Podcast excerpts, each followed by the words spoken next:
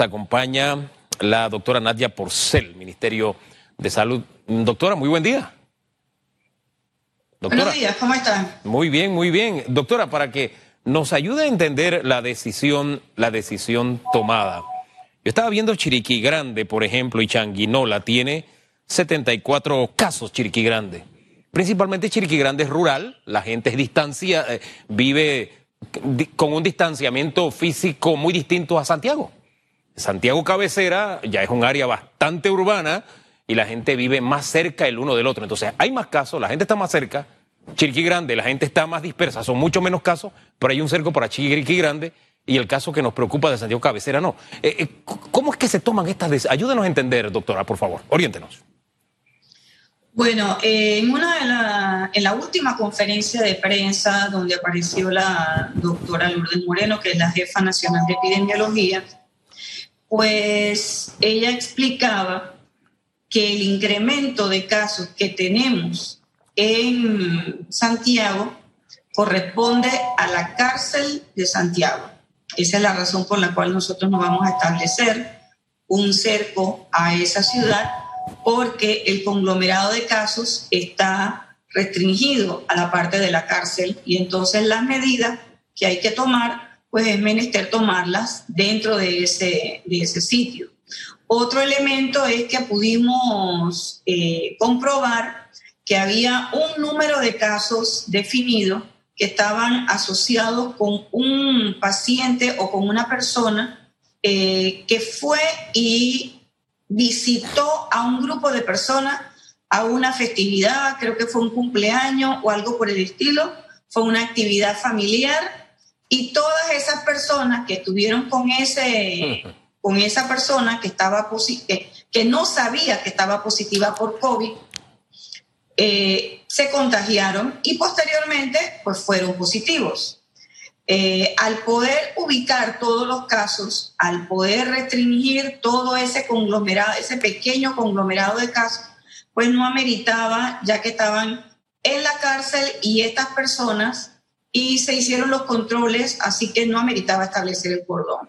Lo que pasa con la comunidad en Bocas del Toro es que precisamente al no, eh, al no tener un, un, evento de contención o un efecto de contención como el que tiene la cárcel, entonces es menester poder, eh, poder establecer un cerco, un cordón sanitario en función también de que la capacidad resolutiva de las instalaciones del sistema de salud en Bocas del Toro y en las áreas donde se conectan, que nosotros pues, siempre estamos pensando en el área de las comarcas y tal, a pesar de que la población está más diseminada, pero también hay menos capacidad resolutiva y de, de enfermarse una persona, pues las complicaciones pudieran ser mayores debido a que ellos tienen que trasladarse eh, por muchas horas, por unos caminos muy intrincados y no tenemos la afluencia de instalaciones, si se puede decir de alguna manera,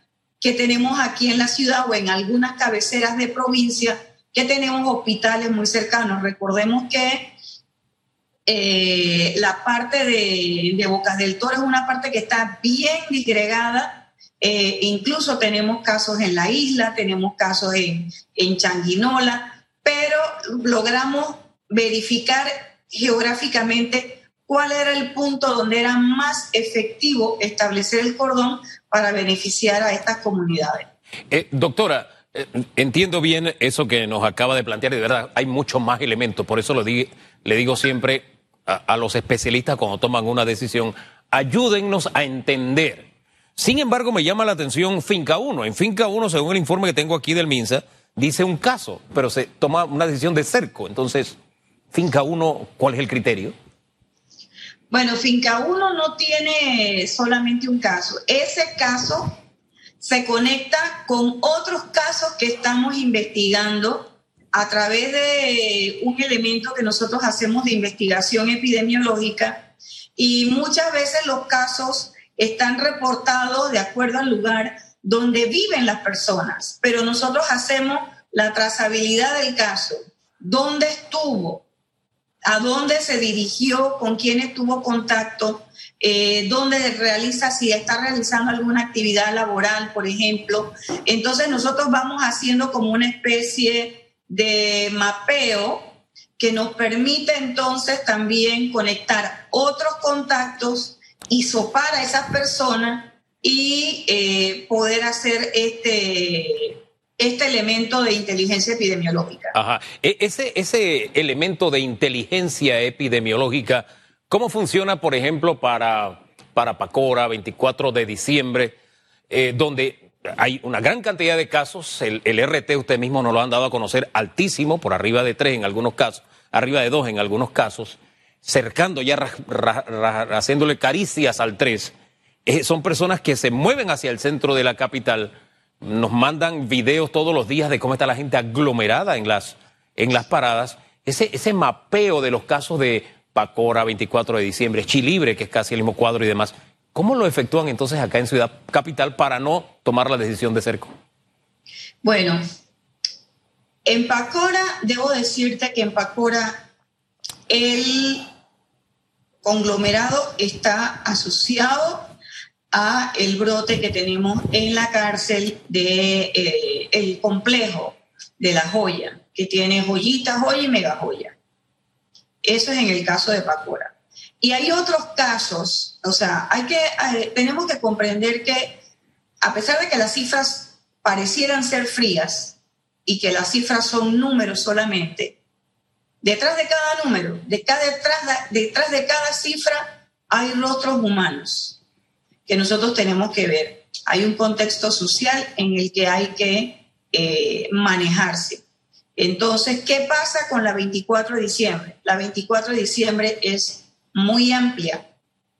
Y cuando tú dices corregimiento de 24 de diciembre, el corregimiento de 24 de diciembre sí es cierto, que tiene muchos casos, pero los casos cuando tú los agrupas por comunidades o por barriadas o por áreas del corregimiento, los casos están bastante eh, aislados y son corregimientos que no son fáciles de eh, poder cercar. Entonces, con relación a estos corregimientos, aquí en la ciudad de Panamá, se está estableciendo una estrategia diferente que no solamente implica el control de los puntos sanitarios, sino el llegar a las comunidades con los gobiernos locales y con la participación de la comunidad a través de líderes comunitarios, a través de las juntas comunales y con la participación activa de otras instituciones que también deben formar parte de la respuesta, no solamente salud,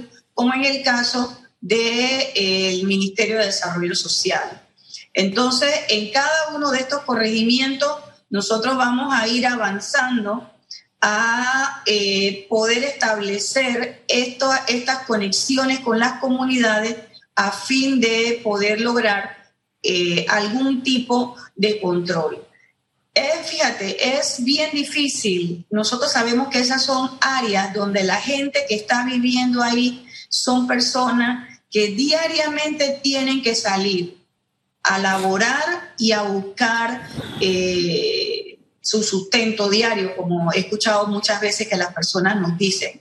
Entonces, eh, no siempre la estrategia tiene que ser el cerco. En el caso de las comunidades eh, de estas que, que comentábamos al inicio, como Changuinola y otros lugares, ahí pues el criterio que nos priva es que de haber mayor incremento de casos, la capacidad resolutiva pronto se puede ver eh, eh, eh, saturada y que entonces la forma de traslado no es tan expedita como lo podemos hacer aquí en la ciudad que nosotros podemos un poco hacer las articulaciones entre los hospitales de la caja, las instituciones del MISA, donde de repente, si fuera necesario, podemos establecer en un centro de salud una extensión de, servicios y de cobertura. Hay policentros que en algún momento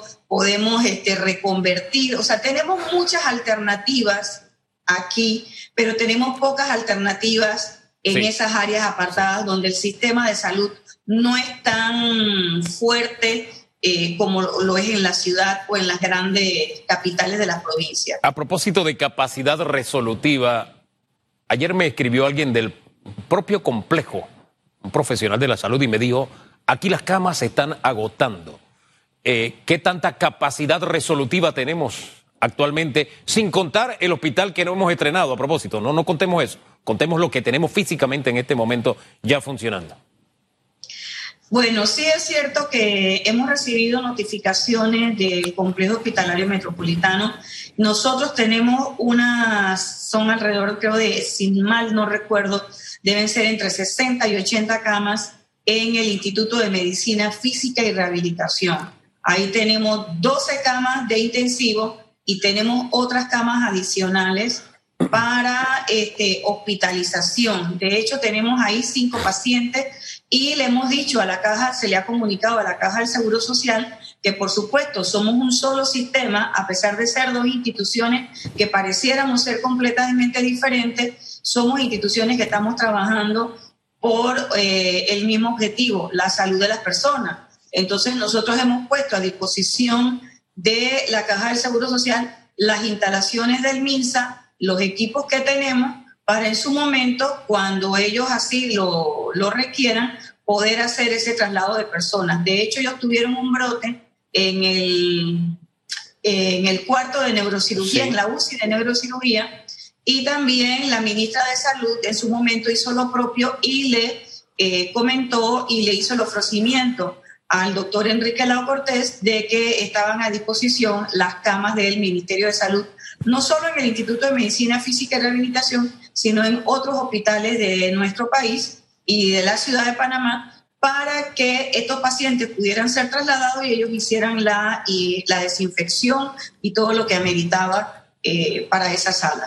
Doctora, si después de levantarse el bloque 1 a hace ya dos semanas y, y resto, eh, con ese bloque 1 levantado, hemos llegado a estos niveles que estamos viendo, pasamos de ciento y tantos eh, casos diarios que se reportaban a llegar a 500, a 400 y algo como ayer. Al abrir el bloque 2, donde hemos sido testigos de supermercados inexplicablemente llenos, porque los supermercados todos los días estaban ofreciendo servicios. Eh, cuando vemos gente movilizándose al interior, nos dicen, sí, teníamos 7 mil carros, 38 lo devolvimos, pero el resto, el grueso se fue hacia el interior. Eh, si vemos más gente en los buses, muchos de ellos no cumpliendo con el distanciamiento. Esto que estamos sembrando al iniciar este segundo bloque o al abrir este segundo bloque, ¿qué expectativa tienen ustedes que estaremos viendo dentro de 14 días, 10, 14 días, eh, doctora, con este comportamiento? Bueno, definitivamente que dentro de 14 días pudiéramos estar viendo eh, eh, incrementos de casos. Definitivamente que sí. Ahora bien, aquí lo importante, Hugo, es recordarle a las personas que hay dos responsabilidades, bueno, tres. El sistema de salud tiene su responsabilidad, pero las personas también tienen una responsabilidad y es ayudarnos, formar parte de este trabajo. Los empresarios también tienen su responsabilidad. Yo como empresario, como dueño de supermercado, yo debo garantizar que en el ámbito donde están las personas haya el espacio suficiente para que un número de personas pueda desenvolverse en el ambiente del supermercado sin necesidad de que haya aglomeraciones. Además, yo debo como empresa, y eso lo dicen las guías que nosotros ya publicamos y que se han establecido por Gaceta Oficial, es obligación de la empresa facilitarle a sus colaboradores todos los elementos de protección personal, empezando por las mascarillas y hacer eh, la distribución. Pero también es responsabilidad que dentro del área del supermercado las personas hagan la fila con el distanciamiento físico que se requiere. Entonces es muy, yo digo que es una, un argumento eh, muy facilista darle toda la responsabilidad a la población porque la gente está necesitando eh, validar su bono, comprar sus alimentos. Y muchas veces, tras estos meses de completa o casi completa, para muchos ha sido completa, eh, cuarentena, la salida, por supuesto, que eh, se puede hacer de forma, de una forma que pudiéramos quizás algunos calificar como indisciplinada o desordenada. Recordemos que nosotros no somos, nosotros, oye, nosotros no somos Europa, nosotros no somos Alemania, ni somos Corea, ni somos Japón, somos Panamá. Primera vez que estamos en un evento como este. Por otro lado, nosotros tampoco somos China, donde tenemos un ejército que vamos a llegar y vamos a cerrar las ciudades porque hay que cerrarlas y punto, y todo el mundo se atiene a eso. Somos un país diferente y de acuerdo a las características de nuestro país y de acuerdo a lo que nos permite el marco legal, hemos tratado de hacer lo que se necesitaba. De todas maneras, siempre es importante saber que si las personas tuvieran todas sus necesidades y tuviésemos toda la posibilidad de cubrir todas las necesidades, no tuviéramos que salir a la calle. Pero la gente sale porque tiene una necesidad. Entonces, salud hace su parte, la gente hace su parte, pero también las personas que están interesadas en que el comercio se eh, mueva y se, eh, se reactive, también tienen que ayudarnos y estas personas que son dueños de estos lugares de supermercados y tal, tienen que establecer las medidas y recordarle a las personas, ustedes tienen que guardar la distancia, y si solamente van a entrar de 50 en 50 o de 5 en 5, de 10 en 10, dependiendo de la, del tamaño que sea el supermercado, pues eso es mejor que tener de repente entonces un contagio masivo. Doctora, este, cerremos con el tema de las medidas tomadas para este fin de semana. Interpreto, como el toque de queda se extiende en Panamá, Panamá Oeste de 5 de la tarde del sábado a las 5 de la madrugada del lunes, es como si hubiera cuarentena total en estas dos provincias este fin de semana, ¿no? Mira, no fue fácil tomar la medida porque eh, nosotros estamos evaluando el comportamiento de la semana. Empiezo por decir que en ningún momento se dijo que la cuarentena había terminado. Las palabras de la señora ministra fueron bien claras. Se flexibilizaron las medidas de movilidad para aquellas personas que por efecto del ingreso del bloque 2 de, las empresas tenían entonces que empezar a trabajar. Iba a ser difícil eh, eso de la movilidad con el, el sexo, con la cédula. Entonces se eliminó la movilidad por sexo, por hora y número de cédula. Y se estableció un toque de queda a partir de las 7 de la noche todos los días hasta las 5 de la mañana, tomando en cuenta que hay personas que salen muy temprano de sus casas. Alguien interpretó, todos interpretamos, que en un momento determinado la movilidad era a todo nivel nacional y eso no es así porque es un solo, un solo decreto el que está siendo modificado. Claro. Todos los otros decretos se mantienen, es decir, los restaurantes siguen cerrados, trabajando por delivery, solamente van a funcionar las empresas del bloque 2 y siempre le hemos repetido a las personas, si usted no tiene nada que hacer en la calle, no salga. Si va a hacer ejercicio, haga su ejercicio y regrese. En esta ocasión, por esta, esto que vimos durante estos días, haber mantenido abierto el fin de semana, yo te digo, Hugo Enrique Famanía, que iba a haber gente que se iba a ir para la playa. Iba a haber gente que iba, se iba a ir el viernes y cuidado que todavía hay gente que, está, que va a hacer eso y que pensaba regresar el domingo y que ya la cosa era libre. Entonces, la verdad sea dicha es que tenemos lugares que han hecho, eh, eh, que han trabajado y que han mantenido su número de casos. Y entonces el éxodo de personas de aquí a esas provincias iba a ser enorme. Entonces, por eso decidimos el cierre. El cierre desde las 5 de la tarde para darle tiempo a todas las personas que están laborando que concluyan, lleguen a sus casas y se inicia las labores igual a partir del 5 de la mañana del el lunes. Y el domingo, todos en sus casas. Eso le da tiempo a todo el que quiere eh, comprar que si la comida para el fin de semana y tal, pues la compra, ya sabe que el, hasta el sábado a las 5 de la tarde tiene para hacer todos sus trámites.